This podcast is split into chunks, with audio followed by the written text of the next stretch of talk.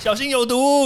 公投，那公投其实里面有好几个项目，其实是跟毒物有关的。去夏威夷，为什么你要去夏威夷？关你什么事？哎，有哎有这种来宾的吗？对啊，我还要跟你交代我为什么去夏威夷啊？我吃过啦，应该吧？就猪肉上面又不会去标说它是哪一国来的，会吗？现在会吗？看来去夏威夷，毒物去除了，人就健康了。欢迎来到昭明威的读物教室。Hello，大家好，欢迎大家回到昭明威的读物教室。哎呀，今天我们是第二季，终于要开播了，哈哈哈哈！拍拍手。哎，怎么旁边那么多人？好，变冷静。那我们其实我们是一个科普。哎，为什么讲完自己会笑？我觉得啦，第二季其实就是要有别于第一季，我们还是要做一些创新，做一些跟大家以往不一样的东西。哎，制作人不要在旁边一直笑。我们先先把我们的那个游戏规则先讲清楚啦，就是说我们这一次呢要修改了，变成我们一个礼拜来更新一次。那当然，这个我们的内容我们还是以科普啦、科学或者是这个读物，当然我们是读物教室嘛，对不对？毒理学家总是要讲一些毒有关的东西，毒你千遍啊不是啦，对，所以基本上来说，哎，旁边录的时候旁边有很多人一直在笑，这是正常的。OK，所以我们基本上呢，一个礼拜一根，朝向这个科学的东西来做那个聊天啦，做一些那个阐述啦之类的啦。对，那当然我们也会改变一下风格，因为。说实在话呢，我们讲科普，说真的哦，听完以后都睡着。我自己讲完，我其实我也都不好意思，我都讲到睡着，对吧？其实你们有时候听一听，会觉得说，哎，怎么怎么那么无聊？对，因为我睡着。对，所以我们想说，可以要不然变换一点点这个风格。这一次开始，我们就来邀请一些不同的人，对啊，可能是这个威廉的好朋友，要不然就是找一些威廉以前在从小到大的一些个就是合作伙伴。哎，为什么合作伙伴是从小到大？这也蛮奇怪的。好，就是我们从小到大一起长大，对不对？然后现在我们开始合作一些有趣的议题啊，什么之类的。对，就是一些有用的人啦，对，然后跟大家来分享一下。那所以我们在第二季呢，我们就会先跟大家讲说，我们大概这一季会做些什么东西，然后会做的方向大概怎么样。那希望大家会持续关注，也希望大家会喜欢。如果你们有任何的问题呀，或者是你们希望说，哎，这个威廉可不可以也做些什么有趣的事情？那其实你们也都可以非常欢迎留言，然后或者是到我的粉丝专业去跟我一些互动。对，这样子其实你们就可以获得，我们就可以更会激荡出更多的火花嘛，对吧？OK，好，当然事不宜迟，我们今天呢也要来讨论一下我们的一些议题。那最近最夯的议题呢，其实是这个公投。那公投其实里面有好几个项目，其实是跟毒物有关的。哇，看到毒物可以被搬上。公投台面确实也是蛮感觉蛮骄傲，也是很奇怪的，就是感觉也是蛮机车的，因为他大家都误解，对不对？好哦，对，既然要讲到公投，对不对？那我们今天要跟大家那个介绍一下我的一个好朋友。啊，他是这个诶，认识多少年啊？十十七年吧，十七年呢。小孩都上大学，你小孩上大学啊？我说十七年的话，小孩可以上大学。这个我们要不要介绍我？快一点！我们我们这位朋友呢，他非常的没有耐心。第一次上节目，然后他离麦克风很远，所以我们现在制作人还要亲自去帮他调麦克风。哎，你正经一点。好，我我们这位同学不是同学。这位朋友呢，他跟我认识十七年，那他是这个目前担任这个泰妍生医的董事长，他叫做陈伯东。陈伯东，哎，伯东你好，哎，大家好，威廉，威廉好。基本上来说，我跟他认识就十七年嘛，我们无话不谈。对他干了什么坏事，其实我都知道。你可以说我干了什么好事，你也都清楚，好吗？这正面表列。我以为你会说，哎，威廉干了什么坏事，他也知道。我不会这样弄你。好啦，哎，就是你有没有吃过美国猪肉啊？那可是它没有标签的，应该理论上会吃到过吧？不要刻意去标注说是哪一国的话，我我我不会去选择。哦，真的吗？你有吃过？你去过美国吗？有有啊，夏威夷算吧。啊，你去夏威夷，为什么你要去夏威夷？关你什么事？哎，有哎有这种来宾的吗？对啊，我还要跟你交代我为什么去夏威夷啊？我吃过啦，应该吧？这猪肉上面又不会去标说它是哪一国来的，会吗？现在会吗？哎，好，我所以我们陈董就是博东宫，他曾经去过夏威夷吃过美国猪肉就对了。我没有为了这种事情跑去夏威夷，你可不可以那是两个？你有没有去过美国？有。你有没有吃过猪肉？有。但是你不是去美国吃猪肉好吗？逻辑很奇怪。哎，这个好像也是蛮符合逻辑，对不对？对，对。但是事实上，这整件事情看起来就是就是同一个脉络啦，就是你到了美国去之后，然后你情不自禁的吃了美国的猪肉。理论上，在美国吃到的猪肉，当然是产自美国的几率比较高啦。呃，其实不一定，就像台湾的猪肉，不见得都是产产自台湾嘛。你真的很难聊天。哎，这个以后不要再叫他来。好啦，那基本上呢，就是因为我我知道你也是医学院毕业嘛，所以从以前到现在啦，我们说实在话，都都是在做一些这个剂量的换算。我相信你应该也知道嘛。那特别是讲毒物的话，如果你不讲剂量，说实在就是耍流氓。嗯，对啊。所以基本上来说，你觉得啦，就是当然我们。觉得不是说你真的感觉情感上面，我们讲的是理性的东西。那所以你觉得这个猪肉吃起来，你觉得你你觉得 O 不 OK 呢？你在当你回想一下你在夏威夷吃这个美国猪肉的时候，如果不 OK 的话，应该是没有办法坐在这边跟你聊天了。至少到目前为止都没有什么都没有什么后遗症发生了，因为。你知道吗？网络上面很多谣言嘛，就是你吃了这个美国猪肉，它的毒性不是摇头丸的两百五十倍吗？对吧？所以就等于是你吃猪肉买摇头，不是我没有买过摇头丸，但是买摇头丸那些人就会选择买猪肉，是这个意思吗？哇，真是好健康啊，对不对？去夜店之前，大家都在大家一起去买猪肉，以后去夜店之前都不是找摇头，是去全联嘛，对不对？哎，全联有赞助吗？制作人 啊，全联不能讲啊。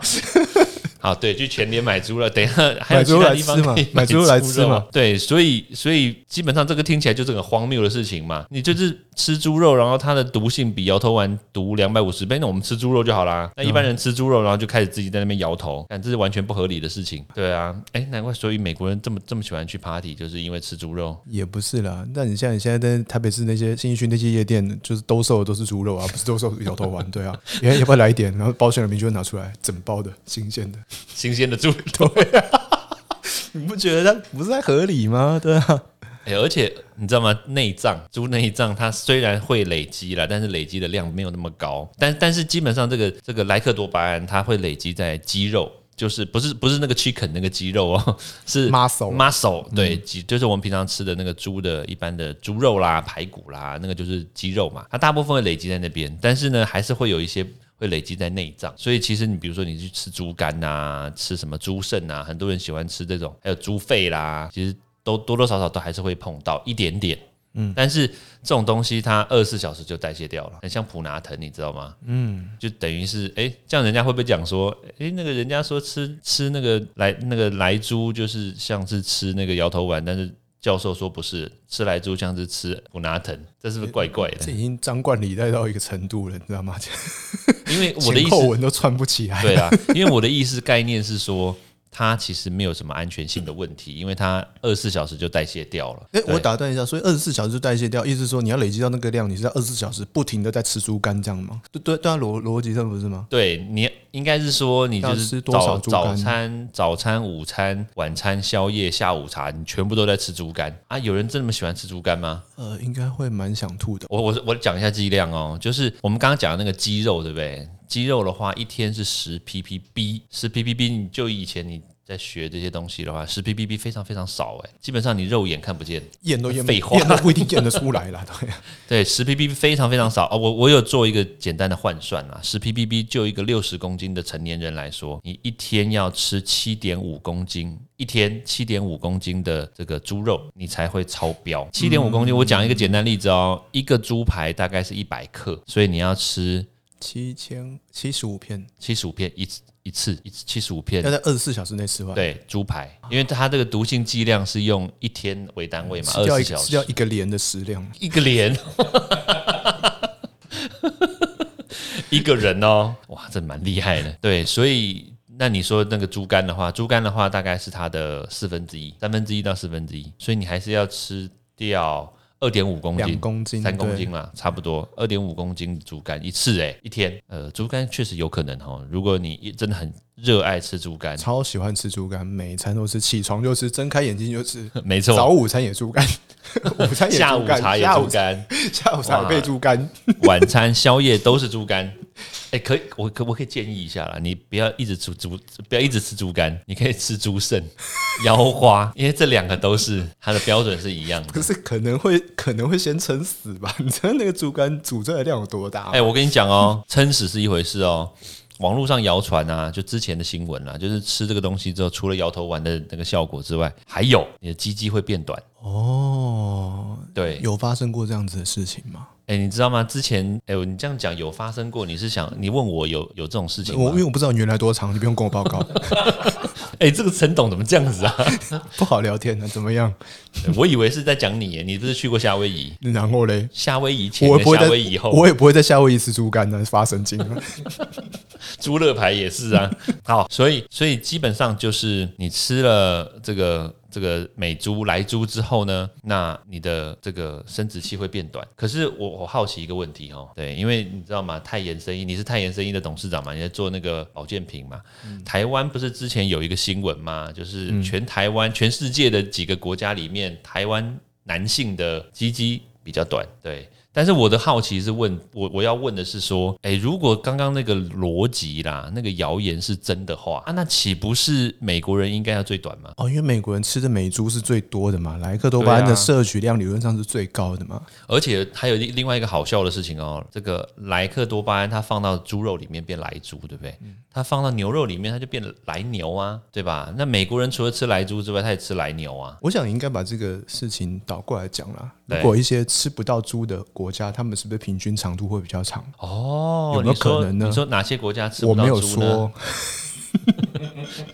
我知道你想要表达什么样的国家，对不对？有蒙面吗？我没有说，它都蒙起来了，你怎么看得到呢你？等一下被围剿，我没有说。我没讲啊，蒙面很多人蒙面啊你知。道我的意思是说，人啊我的意思是说，如果照这个逻辑，摄取量最多的国家，那它平均长度应该最短，是这样吗？如果它影响真的这么大的话，如果我们按照我们的这个剂量，然后再加上按照这个毒性的还有副作用的这个逻辑来说的话，哎，你说的是没错的，就是你没有吃莱克多巴胺的这些国家的人，哇，他应该最长。嗯然后那你吃了以后呢，看你吃的饮食习惯怎么样，你吃越多，哎，排水就越来越短。那目前来说。